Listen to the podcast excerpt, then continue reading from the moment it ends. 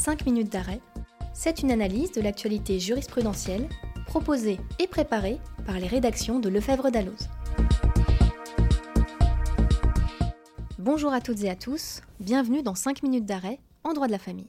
Je suis Angeline Doudou, journaliste chez Lefebvre d'Alloz, et aujourd'hui je suis en compagnie d'Olivier Martineau, secrétaire général du répertoire de droit civil chez Lefebvre d'Alloz. Bonjour Olivier. Bonjour Angeline. Alors Olivier, ce mois-ci, tu vas nous parler de trois décisions que vous avez sélectionnées au sein de la rédaction civile et qui intéresseront, j'en suis sûre, nos auditeurs. Ces trois décisions ont été rendues par la première chambre civile. La première date du 11 mai 2023 et porte sur la qualification de présent d'usage. Dans la deuxième, du 1er juin 2023, il est question de l'indemnité due au titre de l'occupation d'un bien indivis.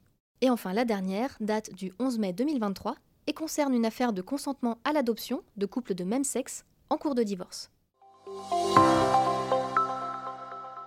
Alors Olivier, commençons avec un arrêt du 11 mai, numéro 21 18 616, portant sur la qualification de présent d'usage. Est-ce que tu peux nous rappeler les caractéristiques d'un présent d'usage? Un présent d'usage répond à un usage social ou familial qui justifie qu'un cadeau soit offert.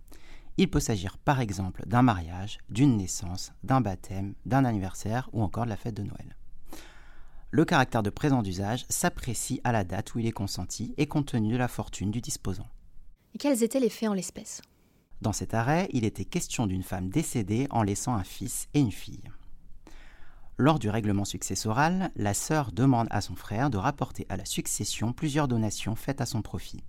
Ces donations auraient été effectuées par virement, chèque bancaire et remise d'espèces pour un montant total d'environ 23 000 euros. Parmi ces différentes sommes, la Cour d'appel juge que deux des retraits, l'un de 2200 euros et l'autre de 1300 euros, constituent des présents d'usage qui, en tant que tels, échappent au rapport. Les juges de la Cour d'appel estiment que ces deux sommes étaient compatibles avec les capacités financières de la mère. Cette dernière a ainsi pu effectuer ses versements au titre de présent d'usage puisqu'elle vivait avec son fils, qui avait la charge de son entretien quotidien. La Cour de cassation censure, elle reproche à la Cour d'appel de ne pas avoir précisé à l'occasion de quels événements la mère avait fait de tels cadeaux à son fils et conformément à quels usages.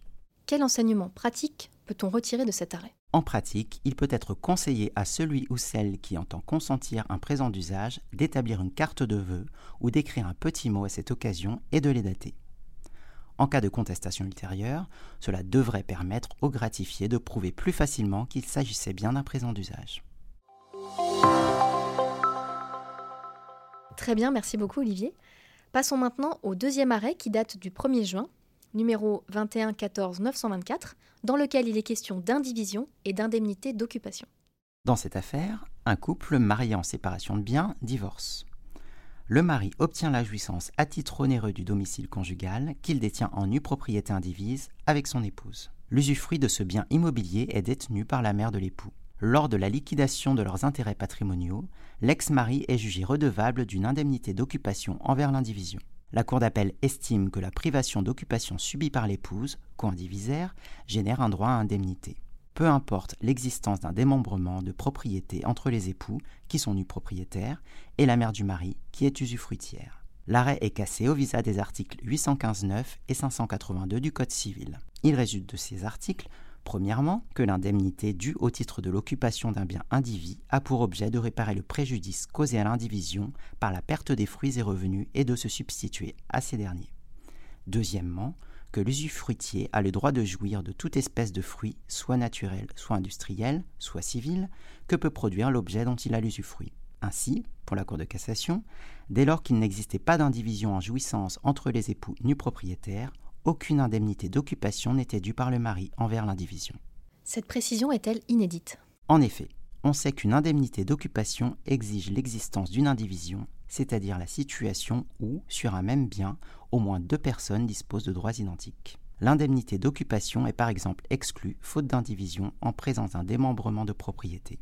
Mais surtout, la Cour de cassation précise dans cet arrêt que pour qu'il y ait indemnité d'occupation, il faut une indivision en jouissance la solution est logique. En effet, la jurisprudence est constante et les hauts magistrats le rappellent ici.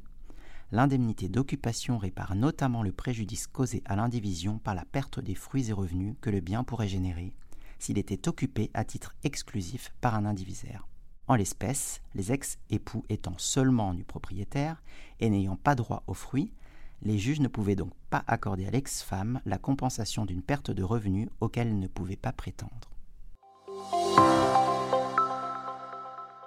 Dernier arrêt dont tu vas nous parler aujourd'hui, Olivier, un arrêt du 11 mai 2023, numéro 21-17-737, qui concerne une affaire de consentement à l'adoption de couples de même sexe en cours de divorce. Effectivement, Angeline, les faits étaient les suivants. Une femme accouche d'un enfant. En 2016, donc avant la loi de bioéthique de 2021 et la réforme de l'adoption de 2022, son épouse forme une requête en adoption plénière de l'enfant. La mère biologique y consent par acte notarié. Mais huit mois plus tard, elle rétracte son consentement et engage une procédure de divorce. Son épouse se désiste de l'instance en adoption, puis elle change d'avis et réintroduit une nouvelle demande d'adoption. Par la suite, un jugement de divorce frappé d'appel est rendu. Parallèlement, l'adoption plénière est prononcée. La mère biologique conteste cette dernière décision et se pourvoit en cassation. Pour elle, son acte de consentement à adoption a été anéanti par sa rétractation suivie du retrait par son ex-femme de sa demande en adoption. Elle estime que lors du dépôt de la nouvelle demande en adoption, son consentement aurait dû être recueilli à nouveau, ce qui n'a pas été fait. De plus, la Cour d'appel n'a pas recherché si, au jour où elle prononçait l'adoption, les conditions légales étaient réunies, notamment celles du mariage du couple. Et que décide la Cour de cassation? Eh bien, elle rejette le pourvoi en ces deux branches. Sur la question du consentement à adoption, elle rappelle que l'adoption plénière de l'enfant du conjoint requiert le consentement de celui-ci, lequel peut être rétracté pendant deux mois. Or, dans cette affaire, le consentement n'a pas été rétracté dans ce délai. Il a donc pu avoir plein et entier effet. La Cour rappelle ensuite que le juge doit vérifier si les conditions légales de l'adoption de l'enfant du conjoint sont remplies au moment où il se prononce, notamment celle du mariage entre le parent et l'adoptant. Tel était bien le cas, puisque au jour du prononcé de l'adoption, le jugement de divorce, qui était frappé d'appel, n'était pas définitif, et que, par conséquent, le mariage était encore en cours. Et qu'est-ce qu'on peut retenir de cette décision? Eh bien, on peut retenir que c'est la première fois à notre connaissance, que la Cour de cassation précise qu'une fois donné et après expiration du délai de rétractation, le consentement ne comporte, je cite, aucune limite dans le temps et ne se rattache à aucune instance particulière. Autrement dit, le parent qui consent à ce que son conjoint adopte son enfant ne peut plus s'en dédire après l'expiration des deux mois. Pour un couple marié en instance de divorce, comme dans notre affaire, tant que le divorce n'est pas prononcé, la condition de mariage est remplie si bien que l'adoption peut être prononcée. Et quelles conséquences avec la réforme de l'adoption de février 2022 et la loi de bioéthique d'août 2021 Depuis la réforme de l'adoption du 21 février 2022, il est possible d'adopter l'enfant de son partenaire ou de son concubin. Se pose alors la question de savoir si, en cas de rupture des liens conjugaux, la dissolution du Pax ou la fin du concubinage pendant la procédure ferait ou non obstacle au prononcé de l'adoption. Par ailleurs, en pratique, depuis la loi de bioéthique du 2 août 2021, entrée en vigueur le 4 août 2021, les couples de femmes délaissent l'adoption au profit de la reconnaissance conjointe anticipée qui leur permet d'établir en amont une double filiation maternelle de leur enfant conçu par PMA avec tiers d'honneur.